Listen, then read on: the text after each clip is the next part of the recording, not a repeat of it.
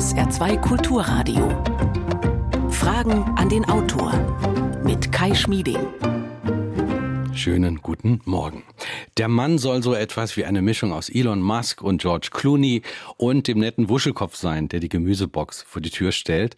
Und Männer wünschen sich irgendwas zwischen Penelope Cruz, Mutter Teresa und einem bulgarischen Unterwäschemodel. So formuliert unser heutiger Gast unsere oft überzogenen Erwartungen an die Optimierung unseres Liebeslebens. Äh, Erwartungen, die nur nicht gerade geeignet dazu sind, glücklich zu werden.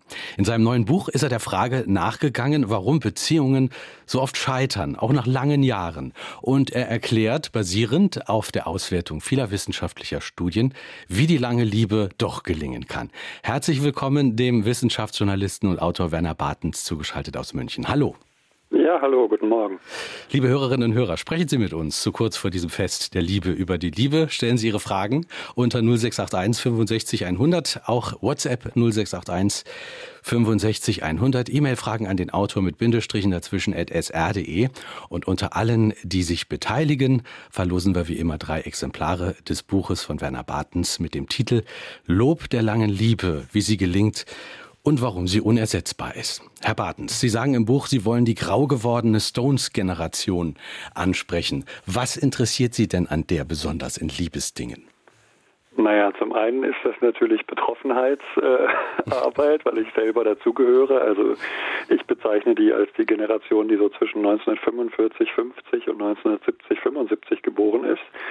Äh, und deren Merkmal ist es, ich nenne sie in dem Buch auch die mehrfach ungesättigte Stones-Generation, ähm, weil eigentlich keine Generation vorher und soweit man weiß, auch die, die danach kommen, so selbstbezogen, so selbstverliebt, narzisstisch ist wie diese.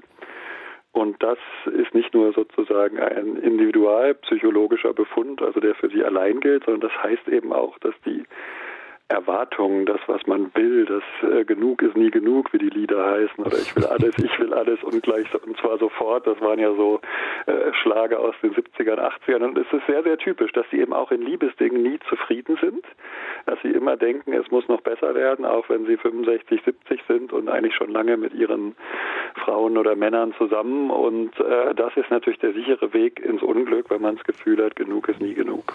Normalerweise werden Menschen im Alter ja milder. Die diese Generation aber offenbar nicht und schon gar nicht mit ihrem Beziehungspartner. Ja, genau. Das ist ein äh, spannendes Phänomen. Wie Sie richtig sagen, ist es so, dass man normalerweise, ja, man wird großzügiger, man hat natürlich auch schon ein bisschen Lebenserfahrung und weiß, dass es den perfekten Menschen nicht gibt, dass alle Schwächen und Fehler haben, aber diese Stones-Generation, die sich ja sozusagen an die äh, ans Revers heftet, dass sie selbst sozusagen die Entnazifizierung erledigt hat in Deutschland, die sexuelle Befreiung äh, in den Betten stattgefunden hat mit ihrer Hilfe, dass sie mehrfach in Deutschland Fußball-Weltmeister geworden sind und jetzt in den Chefsessel und Führungspositionen dieser Republik angekommen sind und auch sonst natürlich das Sagen haben. Äh, und die haben ja auch gelernt, wie keine Generation vor ihnen, die die Kriegsgeneration, die war ja, konnte ja nicht über Gefühle reden und in dieser Stones-Generation ist das ja fast zum Klischee gewonnen, so dieses Du, lass uns mhm. mal drüber reden und wie geht's dir denn so und äh, wie fühlst du dich dabei und diese ganzen Floskeln sind ja oft genug karikiert mhm. worden und die führen sich eben selbst ins Unglück, wenn sie immer noch das Gefühl haben, da kann noch mehr werden, das kann noch, da kann noch was dazukommen. Und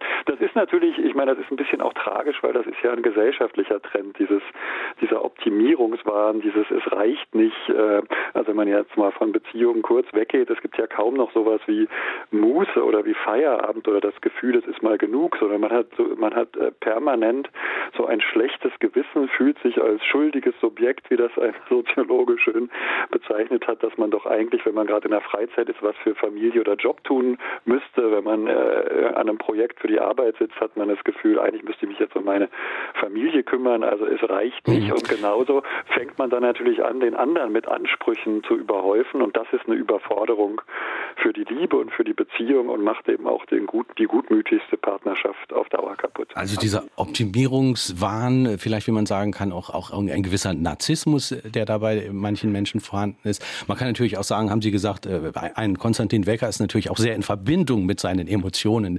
Der lässt die raus, das ist das Positive. Aber Sie machen ja sozusagen das auch fest an der Zahl der Scheidungen. Sie haben sich da genau angeguckt, da haben Sie was Interessantes äh, entdeckt und sprechen von den sogenannten grauen Scheidungen. Was meinen Sie damit? Ja, das hat eine doppelte Ebene sozusagen. Ich bin einmal, ich bin Anfang 50 und wenn Sie mich vor fünf, sechs, sieben Jahren gefragt hätten, so in unserem Umfeld, die Beziehung, hätten wir gesagt, ja, ein Drittel, ein Viertel der Leute oder noch mehr sollen sich scheiden lassen angeblich. Merke ich nicht in unserem Bekannten- und Freundeskreis. Und wenn jetzt jemand kommt, der weggezogen ist und ist wieder zu Besuch und fragt, und wie ist es? Und dann, ach, hast du schon gehört, der hat sich getrennt, die haben sich getrennt. Also es purzelt. Äh, und das heißt, und das ist eben neu im Vergleich zu beispielsweise den 80er oder 90er Jahren, wenn man 10, 15, 20 Jahre mit einem Partner zusammen ist. Bei Kindern würde man sagen, man ist aus dem, die sind aus dem Gröbsten raus. Dann ist man das in einer Beziehung eben nicht. Und das hat massiv zugenommen. Also diese Anzahl der Grey Divorces, grauen Scheidungen, das kann man statistisch festmachen. Äh, also der Trennung, Scheidung, wenn man schon 15 Jahre oder länger zusammen ist, die hat sich verdoppelt seit den 90er Jahren.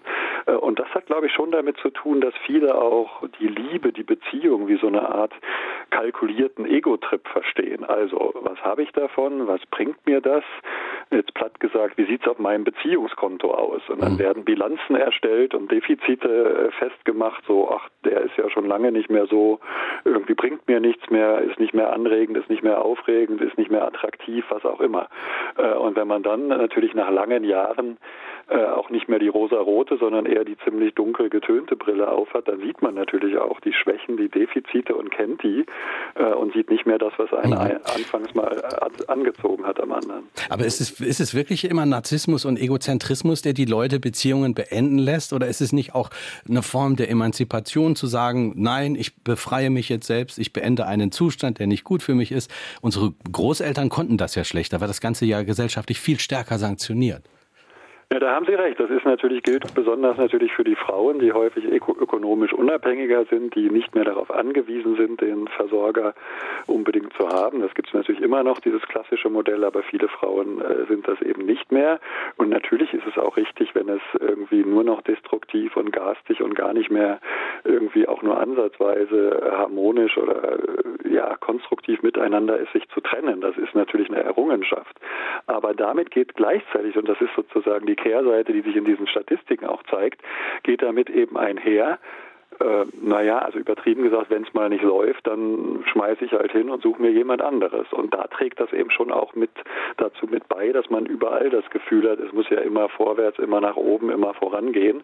Und dann ist wahrscheinlich die Bereitschaft, äh, Durststrecken auszuhalten oder auch so Übergänge, Wandel, äh, denen hinzukriegen und das zu, auch zu auch wahrzunehmen und anzuerkennen, dass es in der Beziehung nicht immer rosa-rot sein kann, die ist dann geringer. Und mhm. dazu führt dann natürlich dieses Individuelle, dieses, hm, was habe ich noch davon, wie fällt die Schaden-Nutzen-Bilanz aus sozusagen, äh, das trägt noch dazu bei. Also da hat man sich ja in früheren Generationen, war auch natürlich nicht immer alles alte Sonnenschein, aber hat dann irgendwie auch solche Phasen vielleicht gut über, noch überstanden ja. und dann wurde es wieder besser. Sie schreiben nun einerseits ein bisschen ironisch von der chronischen Beziehung, die ist vielleicht äh, die meint vielleicht sowas, wenn es dann nicht so gut läuft. Andererseits plädieren Sie ja sehr stark für die lange Liebe. Das haben Sie eben auch gesagt. Vielleicht ein zentrales Argument. Warum ist denn die lange Liebe auch aus Ihrer Sicht als Arzt so wichtig und warum gibt die uns so viel? Na, das eine ist, äh, verlieben und äh, in der wildesten romantischen Verliebtheit zusammen zu sein. Das kann jeder. Äh, lange zusammenbleiben, das ist die Kunst und man hat dann erstmal ganz andere Vorteile und ganz andere, wie soll ich sagen, eine ganz andere Tiefe des Miteinanders, wenn man nach vier, fünf, sechs Jahren zusammenbleibt und eben nicht hinwirft, wenn es dann mal schwieriger wird. Äh, das ist eine Form von Nähe, von, von Vertrautheit, von Verbundenheit, von, von Gemeinsamkeit, von sich kennen und ohne das in Frage stellen zu müssen müssen. Und wenn Sie aufs Gesundheitliche ansprechen, also da könnte man ein eigenes Buch oder eine ganze Bibliothek drüber Nennen Sie mal einen Punkt, man, nennen Sie mal ein, ein Beispiel. Ja, man, ja. man, weiß, man weiß, dass man, dass die Gefäße, die Blutgefäße länger elastisch bleiben, nicht so früh verkalken, dass es also nicht so schnell zu Herzinfarkt oder Schlaganfall kommt. Man weiß, dass Entzündungsreaktionen, Entzündungen im Körper seltener sind und ganz vieles entsteht sozusagen durch so chronische Entzündungen. Da braucht man gar keine Keime von außen. Man weiß, dass sozusagen die Heilung von oberflächlichen Wunden, die Wundheilung, dass das schneller und besser passiert, wird, wenn man zusammen ist und sich geborgen und aufgehoben fühlt. Also man hat sozusagen, man kann fast jedes Organ durchgehen. Man weiß, dass Frauen häufiger Blasenentzündungen bekommen, wenn sie äh, in einer zerrütteten Beziehung oder gar getrennt sind. Äh, also sozusagen, man müsste eigentlich innige, lange Liebe auf Rezept verschreiben. So, mhm. so viel positive Eigenschaften gibt es da. Werner Bartens ist heute Morgen unser Gast. Lob der langen Liebe, wie sie gelingt und warum sie unersetzbar ist, ist der Titel des Buches. Wir haben schon ganz viele Hörerfragen unter 0681 65 100. Wir hören mal eine erste. Könnte es nicht sein, dass die Zunahme der grauen Scheidungen gerade dadurch bedingt ist, dass wir eigentlich die letzten 70 Jahre in einer gepemperten Wohlstandsgesellschaft gelebt haben, die keine äußeren Bedrohungen kannte und nur über Selbstverwirklichung und Emanzipation nachgedacht hat.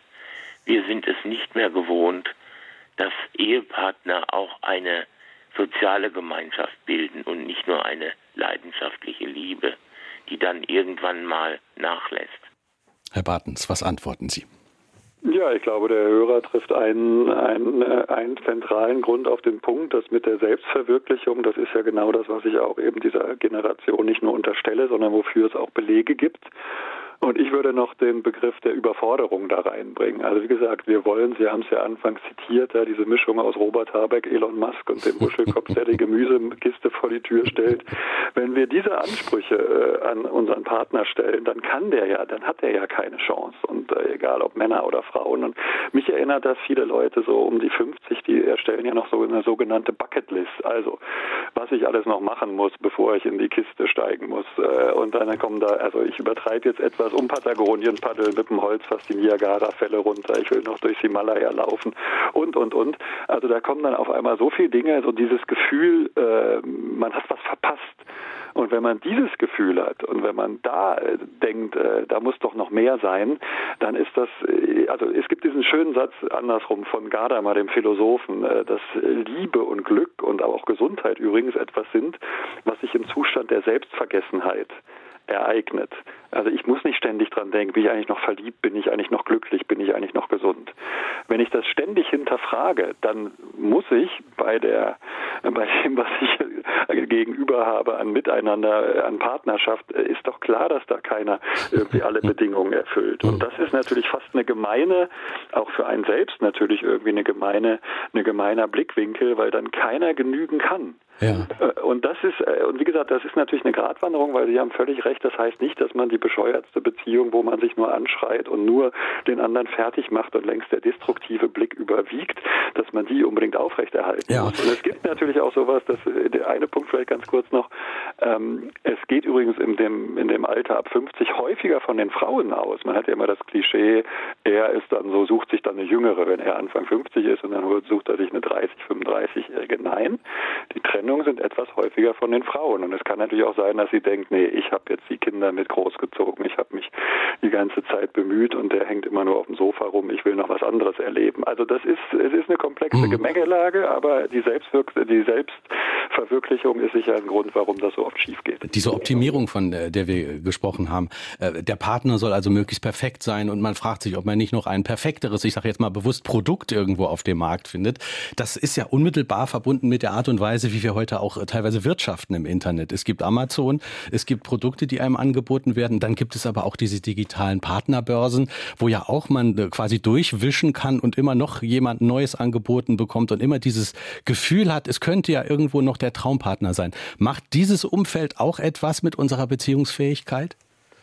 Ja, das ist quasi eine Art emotionale Verwertungslogik. Und das hat auch, kann man auch so sagen, es gibt eine israelische Soziologin, Eva Ilutz, die das genau mit solchen ökonomischen Beziehungen auch vergleicht, also die das als kapitalistische Logik bezeichnet. Also Angebot, Nachfrage, bessere Angebote, die entweder leichter zu erreichen sind oder mehr bieten für ähnlichen Aufwand, die werden dann bevorzugt. Und sie hat da schöne Beispiele, dass das auch, ähm, dass das auch quasi mit weniger Rücksicht äh, passiert und dass jemand sich für einen ethisch super verantwortungsvollen veganen Tierschützer hält, der oder das ist und der sich in der Flüchtlingshilfe ähm, organisiert und engagiert ähm, und der dann mit einem Post-it auf dem Küchentisch sagt, äh, Schatz, das war's und tschüss. Also so, so nach dem Motto, weil ich habe nicht mehr, ich habe mhm. unsere Beziehung bringt mir nichts mehr. So dieses, was bringt es mir, was habe ich davon, Plus, Minuslisten, äh, Bilanzen, also das kommt ja alles aus der Ökonomie und da mache ich dann halt die Liste und sehe, da ist ganz viel Minus und nur noch wenig Plus. Und das ist natürlich so ein Blick, die Liebe hat keine, führt keine Listen mit Plus und Minus und die Liebe verzeiht und die Liebe äh, sieht äh, großzügig auch in den Schwächen was Schönes. Es gibt, gibt ja dieses tolle Tucholsky-Zitat, ähm, sie ließ sich bei Zeiten von ihm scheiden, weil er Witze um die entscheidende Nuance zu langsam erzählte. das ist dann genau die Marotte, die man irgendwann mal wahrscheinlich besonders toll fand. Genau, das finde ich so herrlich, weil das kennt man ja, also am Anfang denkt man, oh, wie großartig kann der eine Runde unterhalten oder wie charmant, kokett, zurückhaltend ist sie in dem Kreis, was auch immer, also welche Eigenschaft. Und dann dann kennt man langsam seine Witze oder ihre Art mit anderen umzugehen. Und dann denkt man, es nervt eigentlich und jetzt mach doch nicht immer hier den großen äh, Meister und spiel dich doch nicht so auf, blöder Angeber. Und dann wird aus dem liebevollen Detail, was man so geschätzt hat, wird erst irgendwie so eine kleine Marotte, dann wird eine Macke und dann ein Ärgernis. Und das zeigt, glaube ich, so den Bogen, den Verlauf, mhm. die, die, Trübung des Blicks ganz deutlich. Ja. ja. Wir hören eine nächste Hörerfrage. Wir haben ganz viele Fragen. Die Leute rufen hier an unter 0681 51600. Frauen erreichen im Durchschnitt ein höheres Lebensalter als Männer.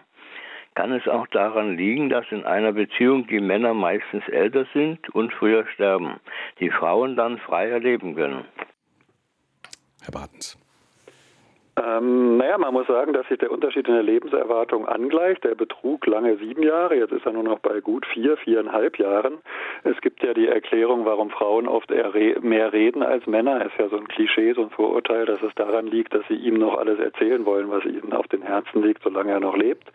Ähm, aber, äh, aber dass das jetzt ein Grund für die Trennung ist, das wüsste ich nicht, weil da könnte man ja eher sagen, naja, sie will die Zeit mit ihm noch genießen, solange er eben noch am Leben ist. Also das ist, glaube ich, jetzt nicht ein Unterschied. Es hat eher mit unterschiedlichen Erwartungen an die Beziehung, vielleicht auch mit einer größeren Selbstständigkeit ähm, zu tun. Ich meine, früher in traditionell geprägteren Gegenden, äh, beispielsweise auf dem Land, und äh, wenn sie nicht erwerbstätig war, dann äh, waren das wirklich natürlich auch Abhängigkeiten oder gemeinsame Schulden, die die beiden zusammengehalten haben. Aber ich glaube, mit den Unterschieden in der Lebenserwartung hat hm. das jetzt nichts zu tun. Der Hörer vorher äh, sprach äh, noch von äußeren Bedrohungen und dass wir eigentlich ähm, sowas nicht, nicht gewöhnt sind. Nun haben wir mit Corona ja doch eine massive äußere Bedrohung, die uns jetzt seit Monaten äh, begleitet. Wir erleben jetzt diese Zeit der Kontaktbeschränkungen, gerade zu Weihnachten. Ich kann mir vorstellen, das ist für viele auch ein, ein großer Test für die Liebe. Beobachten Sie das auch? Ja, das, äh, der Punkt davor ist natürlich auch noch, ja klar, wenn ich jetzt im Bürgerkrieg oder im, im, auf der Flucht bin oder in, in äh, extremen Notsituationen, dann denke ich natürlich nicht unbedingt daran, jetzt eine Beziehungsdiskussion zu, zu führen und mich eventuell zu trennen, sondern ist das ja auch eine Notgemeinschaft, die ich dann mit meinem Partner habe. Und Corona ist, glaube ich, wie ein Brennglas, wie eine Lupe vergrößert ist das Gute, aber auch das Schlechte im Menschen und in den Beziehungen. Und äh, ich glaube, es führt jetzt dazu, und da gibt es schon erste Hinweise, Hinweise, dass es eben auch in einigen Beziehungen, Ehen dann früher und schneller geknallt hat. Und umgekehrt muss man sich aber vielleicht auch mit etwas Geduld und Nachsicht äh, klar machen, selbst die Menschen, die sich jetzt am meisten schätzen und eigentlich am gut miteinander umgehen, die haben das natürlich schwer, weil es eben manchmal nervt, wenn noch der netteste Mensch ständig um einen ist, weil beide Homeoffice haben oder beide ständig zu Hause hocken, weil man nicht vor die Hütte kann und nichts unternehmen kann. Äh, das ist natürlich eine Herausforderung und eine Belastung wo, wo man nur appellieren kann, liebe Leute, geht jetzt vielleicht etwas geduldiger miteinander um. Es ist für alle nicht leicht. Und äh, aber in Paaren führt das dazu, dass sich sowohl ja, die reizendsten, liebenswürdigsten Eigenschaften vielleicht vermehrt zeigen, aber eben auch das Gegenteil und es dann früher zum Knall kommt. Dazu kommen jetzt ja natürlich auch die Belastungen äh, zum Heiligen Abend, wo in vielen Familien äh, und Beziehungen man diskutiert, wen darf ich jetzt dazu einladen?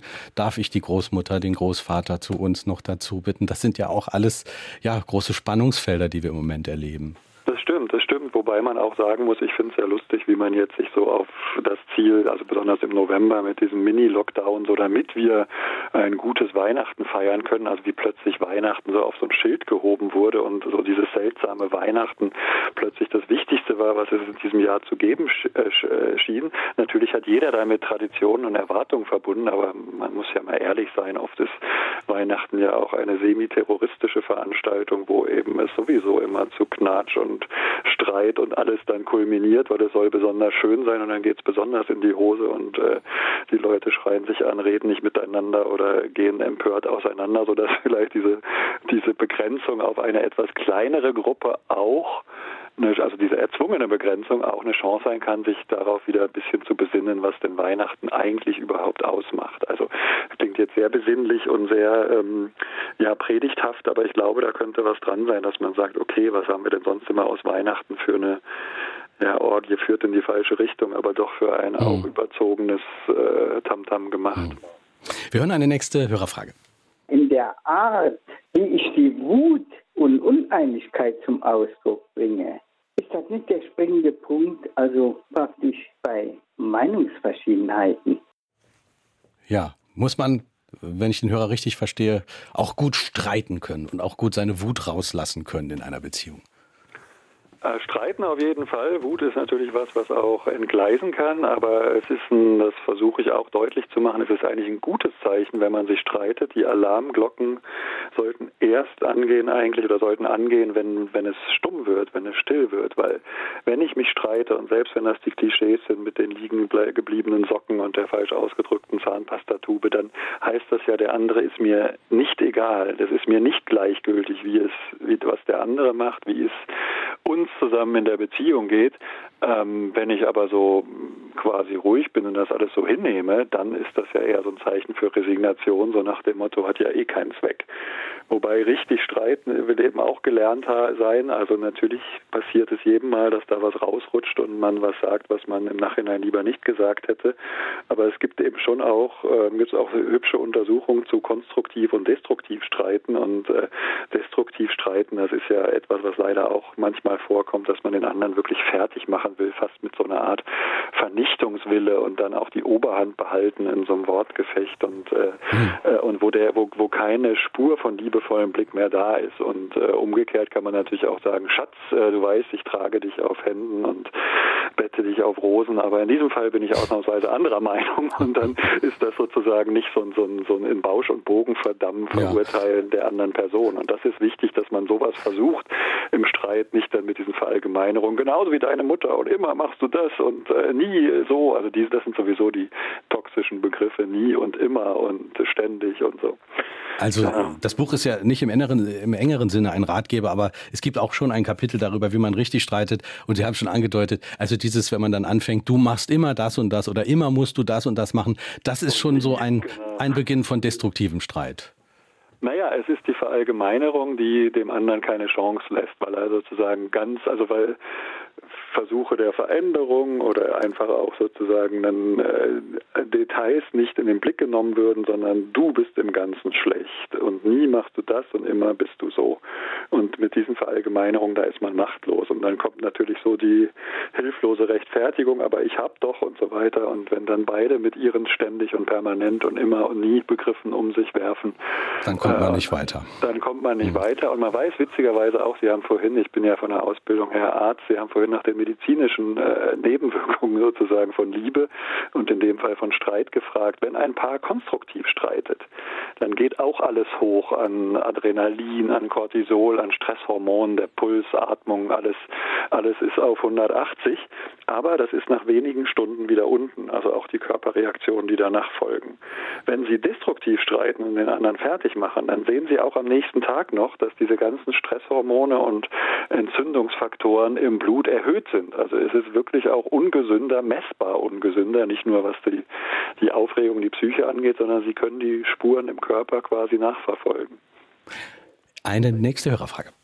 Ist die lebenslange Liebe äh, oder Zusammenbleiben nicht oft auch ein Kommunikationsproblem? Auf die Spitze getrieben, wer hat die Hosen an? Wie sagte mir ein alter Handwerker, 20 Jahre lag ich mit meiner Frau im Clinch, dann lernte ich zu sagen, okay, Honey. Da war's gut. Herr Bartens, haben Sie eine Reaktion darauf? Na gut, das klingt natürlich nach äh, Kapitulation und bedingungsloser Unterwerfung. Also das ähm, weiß ich nicht. Kommunikation ist natürlich ganz entscheidend, was der, was der Hörer da gesagt hat. Das, äh, also ich meine, das wichtigste Sexualorgan, das haben wir ja nicht zwischen den Beinen, sondern zwischen den Ohren. Also da geht es um unseren Kopf und da geht es ums Reden und ums das Wahrnehmen und Verstehen des anderen. Und äh, das ist natürlich ein ganz entscheidender Punkt, dass man sich verständlich macht und dem anderen vermittelt, ich bin zugewandt, ich bin bei dir, ich habe Wertschätzung für dich. Das knüpft wieder an das, ob ich nun konstruktiv oder destruktiv streite, macht einen großen Unterschied an. Und wir verständigen uns über das, was uns wichtig ist und was wir wollen. Ähm, dieses sozusagen nach 20 Jahren Streit gebe ich auf. Ich weiß nicht, vielleicht ist das der ein passender Umgang dann für den zitierten Handwerker geworden. Mir wäre es doch etwas mhm. wohler, wenn ich das Gefühl hätte, beide kommen da auf ihre Kosten. Ist aber auch ein Beispiel dafür, dass in manchen Fällen man eben doch nicht nur auf die lange Beziehung setzen soll, sondern sich vielleicht mal bei Zeiten die Frage stellen soll, äh, ob, ob es das noch wert ist. Ja, wer weiß. Es gibt aber auch, das versuche ich auch zu skizzieren, es gibt ja auch so diese ungleichen Paare, wo man von außen denkt, wie kann sie nur mit diesem Scheusal Ekel zusammen sein oder wie kann er nur mit dieser furchtbaren Xantippe es aushalten? Und da hat man dann häufig so auf den ersten Blick so Unterschiede, die können auch so in dem, was eben als Hosen anhaben äh, bezeichnet wurde, liegen. Aber es kann auch sein, dass es dann in einem anderen Bereich, den man eben als Bekannte, als äh, Freunde gar nicht so mitkriegt, es da durchaus einen Ausgleich gibt und das wieder ganz anders läuft. Also vordergründig hat vielleicht sie die Hosen an, bei dem Handwerker möge er uns zuhören in diesem Moment aber dafür macht sie dann vielleicht andere Dinge oder bekommt er auf andere Weise dann äh, da einen Ausgleich. Also das ist oft auch so ein unbewusstes ja, Austarieren äh, des Miteinanders. Also dieses völlig asymmetrische, einer sagt was und wo es lang geht und der andere kuscht, das ist, glaube ich, selten. Und wenn, dann glaube ich nicht gesund. Unbewusst ist ja ein gutes äh, Stichwort, äh, wenn wir uns die Frage stellen, wen suchen wir uns eigentlich aus als Partner? Darüber haben Sie auch ein interessantes Kapitel in dem Buch oder mehrere sogar. Und äh, äh da, daraus geht hervor, dass wir ja letztlich alle Kinder unserer Eltern irgendwie sind. Insofern, dass wir in Beziehungsdingen entweder genauso wie die agieren oder das krasse Gegenteil machen. Ist das laut Ihrer Forschung tatsächlich so?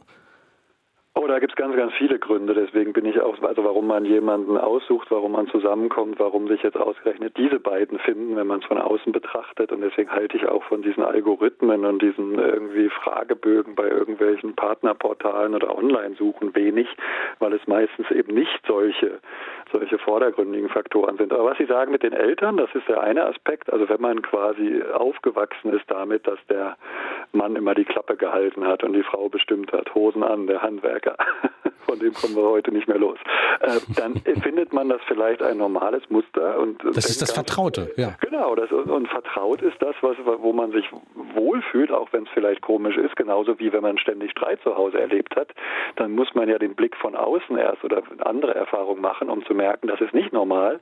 Und blöderweise, und das ist natürlich jetzt überhaupt nicht lustig, gilt das auch davon, wenn solche Menschen dann, die beispielsweise immer Streit und Unterdrückung bei ihren Eltern schon erlebt haben, wenn die dann selber in solche ähnlichen Beziehungsmuster kommen, dann denken sie, es gehört vielleicht dazu, dass sie von ihrem Mann angeschnauzt oder unterdrückt werden oder fertig gemacht werden. Also da gibt es ja wirklich äh, sehr toxische Beziehungen. Also da, da macht man schon viel nach oder man merkt eben schon früh, spätestens in der Jugend dann, nein, das will ich auf keinen Fall, dass der arme Mann da immer so sitzt und nicht die Klappe aufkriegt oder umgekehrt, dass die Frau unter ihm leidet und er so ein tyrannisches Regime zu Hause hat.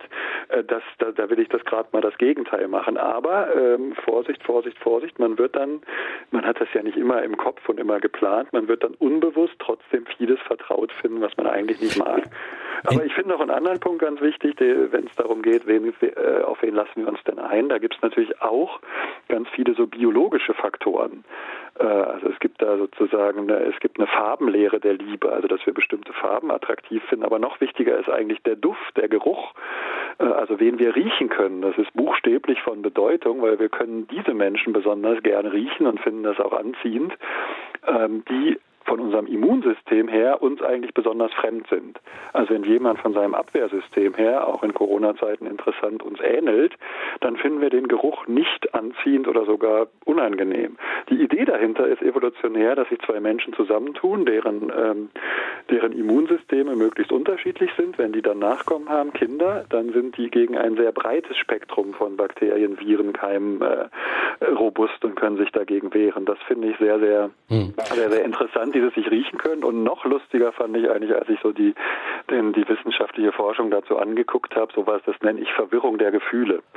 Also wenn ich beispielsweise eine fremde Person treffe, irgendwo beiläufig auf einem Waldweg, äh, und die spricht mich an, dann äh, ja, dann geht man von normalen Kriterien aus, finde ich attraktiv, nett, gut, anziehend oder nicht.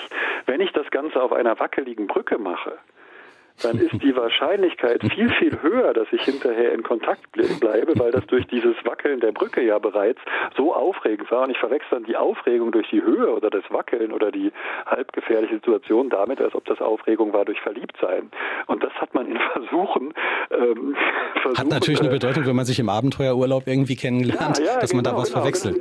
Ja, und das, und das ist jetzt verwechseln, das merkt man vielleicht gar nicht so früh. Und dass man hat da eine herrliche Untersuchung gemacht, Psychologen, die haben eben eine, ähm, eine eine Frau Männer ansprechen lassen unter einem Vorwand für irgendeine Umfrage. Und das haben sie, wie gesagt, auf platten Boden gemacht und haben dann, äh, die Frau hat dann den Männern die Telefonnummer gegeben, wenn sie noch Fragen hätten wegen des Versuchs oder wegen der Umfrage, könnten sie sich melden. Und dann hat man das gleiche eben auf so einer Wackelbrücke gemacht. Und bei der Wackelbrücke haben sich dann zwei oder dreimal, doppelt dreimal so viele Männer hinterher gemeldet.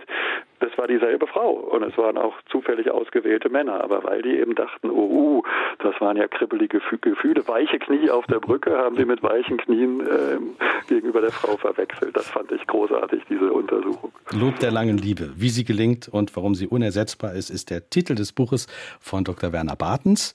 Sie hören SR2 Kulturradio mit Fragen an den Autor. Wir haben ganz viele weitere Hörerfragen. Mal schauen, wie viele wir noch schaffen. Wir hören eine nächste. Deutschland scheint zunehmend ein Land der Singles zu sein. Das sagen jedenfalls Statistiken. Viele Alleinstehende bleibt die lange Liebe offenbar dauerhaft versagt. Also die meisten Singles, die ich kenne, leiden jedenfalls sehr unter diesem Zustand. Wie können Dauersingles damit am besten umgehen? Bitteschön. Ja, das ist eine gute Frage. Erstmal hat der Hörer recht. Es sind äh, ein Drittel der Menschen sind Singles in Deutschland, der Erwachsenen, und in Großstädten sind es sogar teilweise 40 oder mehr als 40 Prozent. Ich glaube, es hat was damit zu tun, dass es ja immer, also dass einerseits bei Singles auch die Erwartungen steigen, dass wenn man schon so lange dann allein ist, dann muss es aber jetzt wirklich der Volltreffer sein. Also dieses Beiläufige, dieses nebenbei sich kennenlernen. Also auch da wird sozusagen der Zeitpunkt des sich Findens dann völlig überbewertet, überschätzt, weil ich glaube, das kennt jeder, der häufiger in Beziehung war, dass sowas ja oftmals so, ja, sich so nebenbei angekündigt hat oder beiläufig geschehen ist. Man hat, war jetzt gar nicht darauf aus, jemanden kennenzulernen, sondern das hat sich so ergeben. Und ähm, das ist etwas, was, wenn man schon länger Single ist, glaube ich, man nur noch schwer zulässt. Ähm, ich meine, in Corona-Zeiten ist es ja noch mal absurder und, und wirklich sehr, sehr schwer, weil man ähm, weil man natürlich sich schon fast ja strategisch, generalstabsmäßig überlegen muss, wen kann ich überhaupt wann wo treffen. Und dann ist es natürlich auch so, dass sich viele Leute mit ihrem Single-Dasein einrichten und dann die Angst, wenn es jetzt wieder nicht klappt und wieder verletzt zu werden, wieder neu anfangen, dazu führt, dass viele so eine Art Panzer um sich errichten und sagen, nee, das brauche ich auch nicht und ich richte mich damit jetzt ein und was soll das und die anderen haben sowieso alle eine Macke. Also das ist so oft auch ein dann sich, sich selbst verstärkender äh, verstärkender ähm, Impuls. Ich muss da manchmal daran denken, es gibt ja viele Paare, die ungewollt kinderlos sind. Da gibt es zum Teil natürlich medizinische, organische Gründe, aber es ist auch ganz oft so, wenn die es dann irgendwann nicht mehr ganz so stark wollen und nur noch daran denken, dann wird sie plötzlich schwanger. Hm.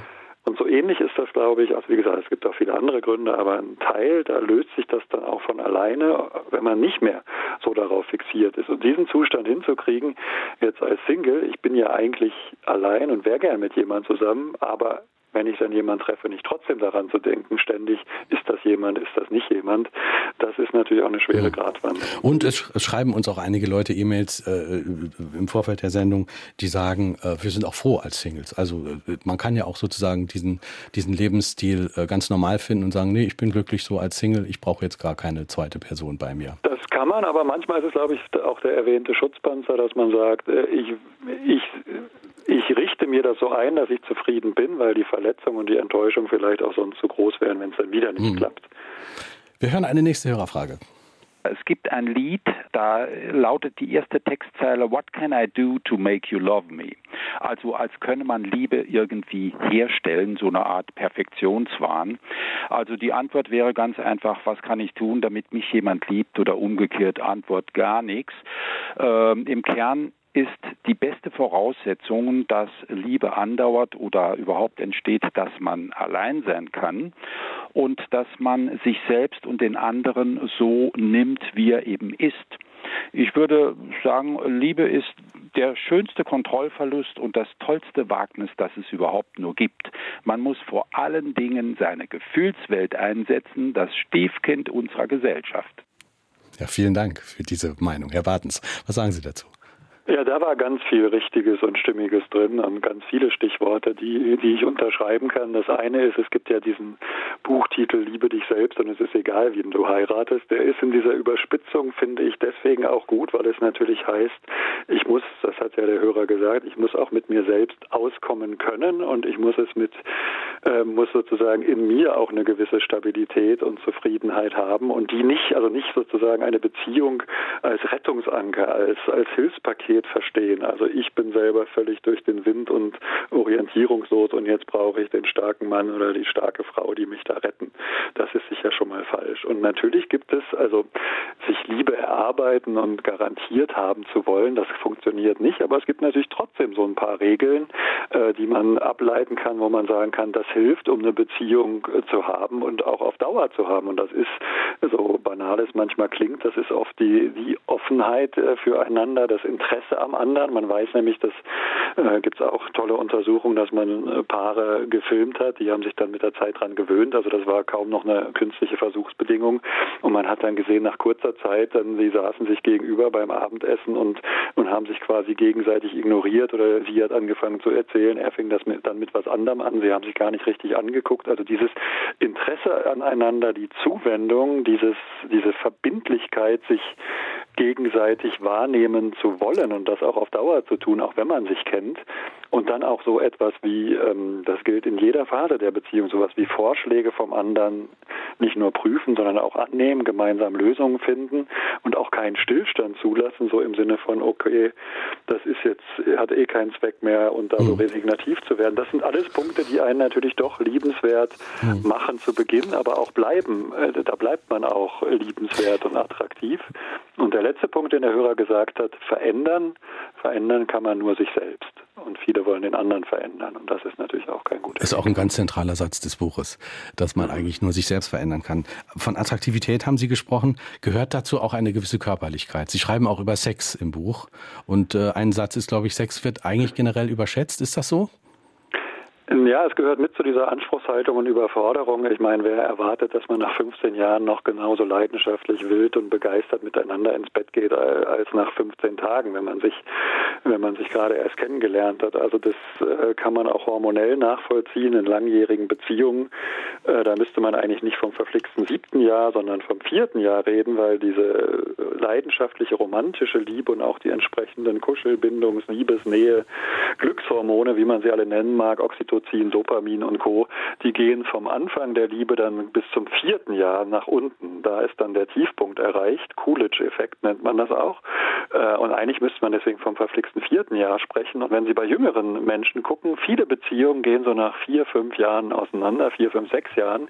Und ich glaube, die schaffen es nicht, den Übergang von der wilden, leidenschaftlichen, körperlich besonders geprägten Liebe zu den, zu der langfristigen, tiefergehenden, innigen Liebe äh, hinzukriegen. Und diese Nähe und Intensität und dieses Vertrauen, was man nach vielen Jahren hat, das kann übrigens auch sehr unheimlich sexy sein und wärmen wie ein inneres Kaminfeuer. Andererseits schreiben Sie ja äh, über Sexualität, die Leute um die 40 rum sind eigentlich die unzufriedensten mit ihrem Sexleben und man ist häufig mit 60 glücklicher und zufriedener, als man mit 25 gerne gewesen wäre. Genau, genau, gerne gewesen wäre. Schön, dass Sie es so vollständig zitiert haben. Ja, es gab äh, erst kürzlich wieder so eine, eine große, große Erhebung, Umfrage mit dem schönen Titel Sex in Deutschland.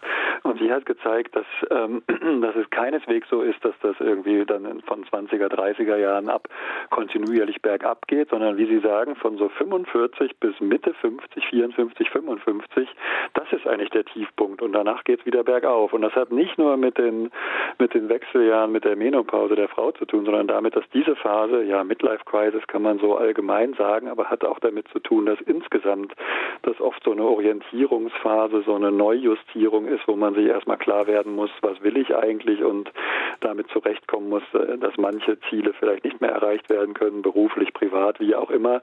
Und das äh, schlägt sich eben leider oft in einem ziemlich unbefriedigenden Sexleben für beide wieder. Und es ist ja so ein bisschen tabu, über Sex bei Älteren zu reden, bei der Generation 60 oder 70 plus.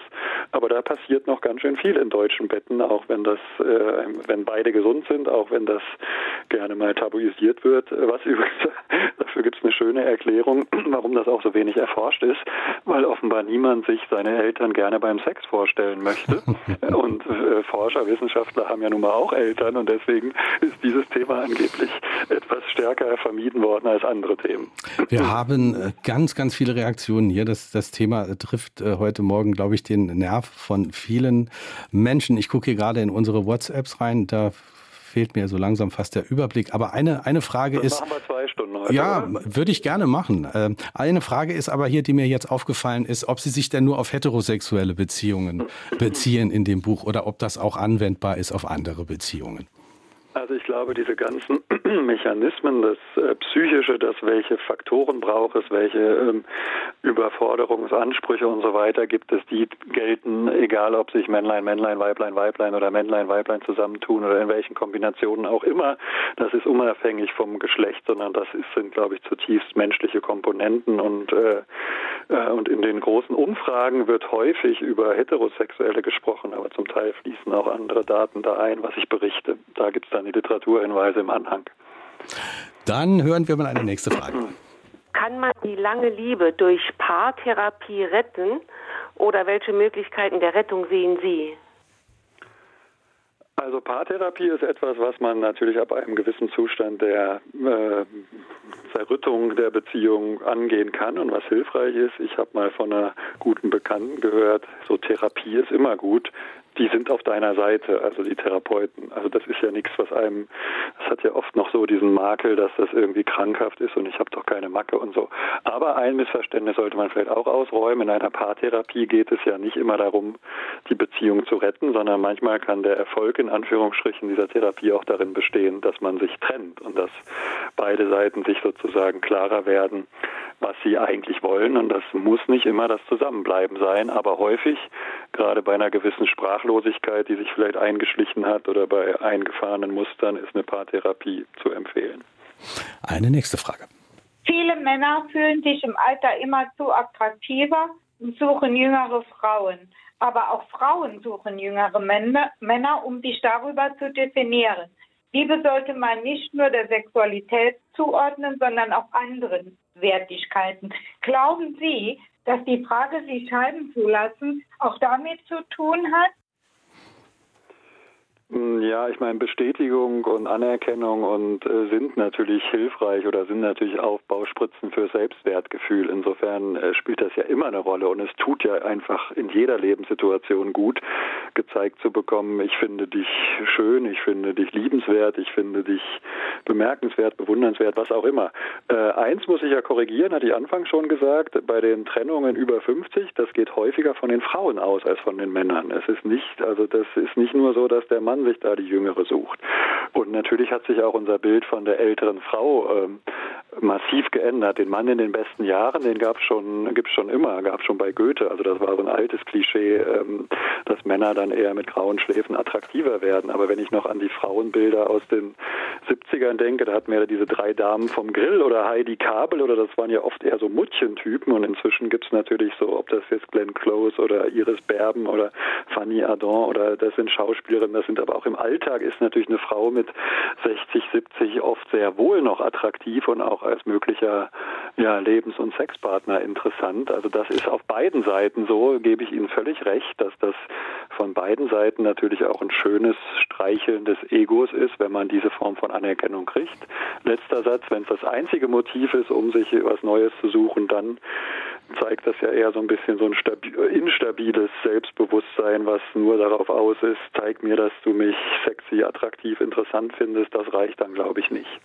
Zum Thema Anerkennung auch hier diese WhatsApp-Frage, die uns äh, erreicht hat unter 0681 65 100. Was raten Sie den jungen Instagram-Generationen, die unter dem ständigen Druck des Perfektseins stehen und nur dann als interessanter Partner oder Partnerin angesehen werden, je mehr Follower sie haben und je mehr man, äh, je weniger man selbst folgt? Corona verhindert ja die normale Kontaktanbahnung. Also welche Tipps haben Sie für Leute, die sich nun in solchen sozialen Netzwerken behaupten wollen und müssen?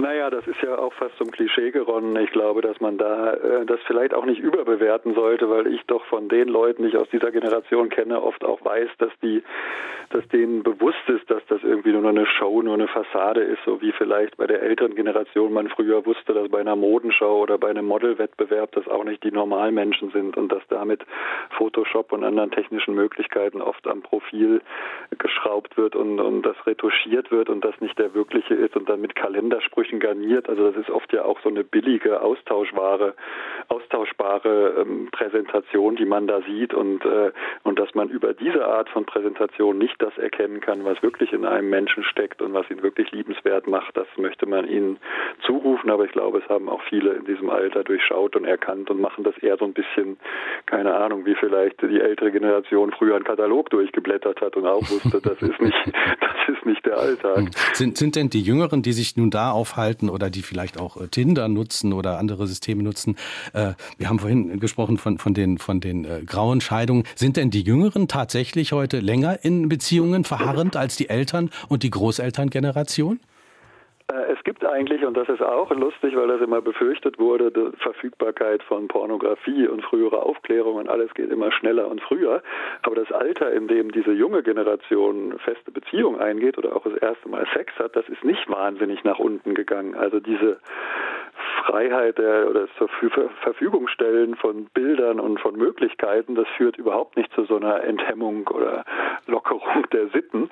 Insofern muss man sich da keine Sorgen machen. Es gibt eher so diesen Gegentrend und das könnte natürlich auch wieder mit zu hohen Erwartungen und vielleicht doch auch mit dieser glatt polierten Hochglanz äh, Instagram und Co. Welt zu tun haben, dass viele dann natürlich auch denken, oh, das muss dann aber was ähm, das muss dann aber was ganz Besonderes sein, was ich mich, äh, bis ich mich darauf einlasse. Und es gibt noch so einen schönen Ausdruck, ähm, ich komme wahrscheinlich noch drauf, jetzt liegt er mir auf der Zunge, aber will nicht raus, wenn man sich einfach nur so zusammentut, so zu äh, Partner for Profit oder irgendwie sowas. Also das ist keine Friends Finanz with Benefits oder sowas. Ne? Friendship ne? Benefit, oder, genau, ja. das sind die beiden, ja. genau, ja, ja, danke schön. Freundschaft Plus oder so, ja. Äh, also so nach dem Motto, man holt sich das vom anderen, ja. was man möchte und beide sind damit einverstanden und erwarten nicht mehr und das kann dann sein, dass man nur zusammen wandern geht oder nur zusammen ins Bett, aber nicht gleich diese herkömmliche feste Beziehungsform, wie wir sie vielleicht noch kennen.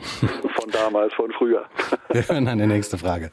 Gibt es Erkenntnisse, dass Menschen, die langfristig in harmonischen Beziehungen leben, auch in ihrem Berufsleben flachere Hierarchien bevorzugen? Oha, Interessante Frage. Ja, ist wirklich interessant. Also ist mir jetzt äh, nicht bekannt, aber das kann sein, dass es sie trotzdem gibt. Ich glaube, dass die insgesamt, wenn man wirklich in einer langjährigen harmonischen Beziehung lebt, dass man, dass, dass, dass das ausstrahlt, nicht nur aufs Gesundheitliche, das hatten wir schon, sondern eben auch auf die ähm, auf den Umgang mit Problemen, mit Herausforderungen im Job, auf Umstellungen und ob die Hierarchie nun flach oder steil ist, das glaube ich äh, generell heißt es eher, dann kann man sagen, die sind gewappnet für alles, was im Leben mal an, an menschelnden menschlichen Schwierigkeiten auf sie zukommen könnte. Aber vielleicht sind sie auch selber, wenn sie in so einer Chefposition oder Führungsposition wären, eher dazu geneigt, flachere Hierarchien in ihrem Laden äh, einzuführen. So rum glaube ich schon. Eine nächste Frage. Wenn nach einer gescheiterten Beziehung man einen neuen Menschen, einen weiteren Menschen kennenlernt, ist es da nicht wichtig, dass man sich vorher, bevor man die Beziehung intensiviert, klar darüber ist, was man vor allen Dingen nicht mehr will. Und für andere Dinge, wo man sich nicht festgelegt hat, offen ist. Ja, das klingt ja fast so ein bisschen nach dieser vorhin erwähnten Bucketlist. Also ich habe so eine Strichliste, das will ich, das will ich nicht mehr. Ähm, es kann natürlich sein, dass man so furchtbare Erfahrungen in eine Richtung gemacht hat, dass man denkt, nee, ich will auf keinen Fall wieder diese Abhängigkeit oder diesen Streit oder diese Lautstärke oder was auch immer. Aber andererseits ähm, soll nicht resignativ klingen, aber wir entkommen uns ja nicht. Und wir haben natürlich oft so eine Tendenz, wieder in ähnliche Muster zu fallen, auch wenn wir es auf keinen Fall wollen. Also das kennt ja auch jeder. Man sieht es natürlich immer nur bei den anderen. Mensch, jetzt ist die schon wieder auf so einen Typen reingefallen. Das sieht man doch äh, zehn Meilen gegen den Wind, dass der irgendwie nicht nett mit ihr umgeht. Und vorher, der war genauso. Also ja, der Impuls ist verständlich und oft da, aber dazu muss man sich schon gut kennen, ähm, sich selbst meine ich. Und um das verhindern zu können, und das ist vielleicht auch nochmal ein Punkt, wenn man direkt aus einer getrennten Beziehung in die nächste nächste geht, dann ist das oft nur sowas, was ich als Rettungsbeziehung bezeichne. Und die haben dann, wenn man nicht wirklich da schon sehr gefestigt ist und genügend Abstand zur alten Beziehung hat, haben die oft nur eine kurze Halbwertszeit. Sie sagen, dass es in langen Ehen, wenn man sie denn erhalten will, dass es da wichtig ist, dass man sich im wahrsten Sinne des Wortes berührt. Und das hängt mit dem zusammen, was Sie vorhin auch schon ein bisschen gesagt haben. Das hat messbare gesundheitliche Wirkung, die, die Berührung. Beschreiben Sie uns das. Ja, das klingt ja immer so ein bisschen, als ob ich hier wie so, ein, wie so ein Wissenschaftler im Labor über die Liebe rede, aber es ist natürlich, finde ich, faszinierend, wenn man das, was man ahnt, spürt, äh, eigentlich merkt intuitiv, wenn man sich das zusätzlich auch belegen lässt für alle Skeptiker, die da vielleicht Zweifel haben. Und da ist es wichtig, es geht gar nicht da primär um Sex, dass sowas wie sich leicht über den Arm streicheln, sich äh, den Hand auf die Schulter nehmen, sich in den Arm nehmen, Begrüßungskuss, Abschiedskuss, abends vorm Einschlafen nochmal in den Arm nehmen, solche Dinge, dass das unglaublich beruhigend, wärmend, äh, guttunend ist. Berührung ist die erste Sprache, bevor Babys irgendwas können, äh, spüren sie die Wirkung von Berührung. Und das führt eben dazu, dass man den Puls reguliert, die Gefäße elastisch hält, dass sich die vorhin erwähnten Entzündungen im Körper nicht so schnell ausbreiten. Also dass man all diese stressbedingten Erkrankungen quasi äh, weniger seltener hat und, und dass es nicht so oft dazu kommt. Also das ist wirklich so eine Art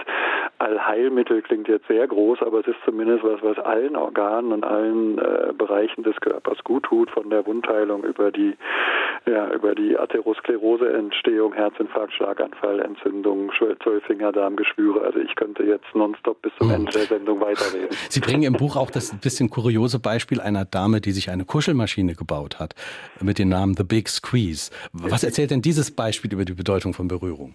Ja, großartig. Das ist eine der bekanntesten vier, äh, vier Tierverhaltensforscherinnen. Temple Grandin heißt die und die ist Autistin und wurde, die ist inzwischen, glaube ich, fast 80 und äh, die hat als Kind eben schon gemerkt, sie konnte keine engen Pullover anhaben, sie konnte keine Berührung haben, weder von den Eltern noch von Verwandten. Und dann hat sie irgendwie durch Zufall beim Besuch, ich glaube auf einer Ranch von ihrem Onkel gesehen, dass, ähm, dass Kälber, Kühe, die, die eine Impfung bekommen haben, dass die in so eine Vorrichtung gedrückt wurden, wo so Bretter von beiden Seiten waren, damit man ihnen in Ruhe die Spritze geben konnte, ohne dass sie weglaufen. Und dann wurden die plötzlich ruhig da drin, nicht durch die Spritze, sondern vorher schon durch den Druck.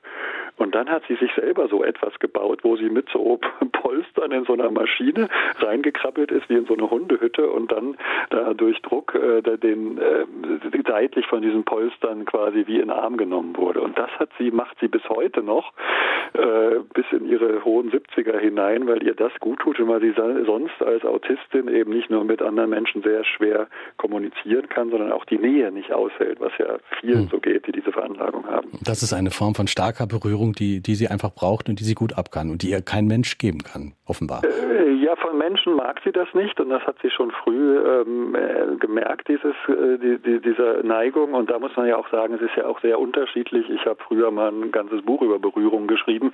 Äh, wir, das wissen wir ja auch alle, welche Berührung uns wann gut tut. Also manchmal wollen wir fest in den Arm genommen werden und das ist, äh, ist etwas Beruhigendes, Schönes, Tiefes. Das geht mhm. ganz nach innen.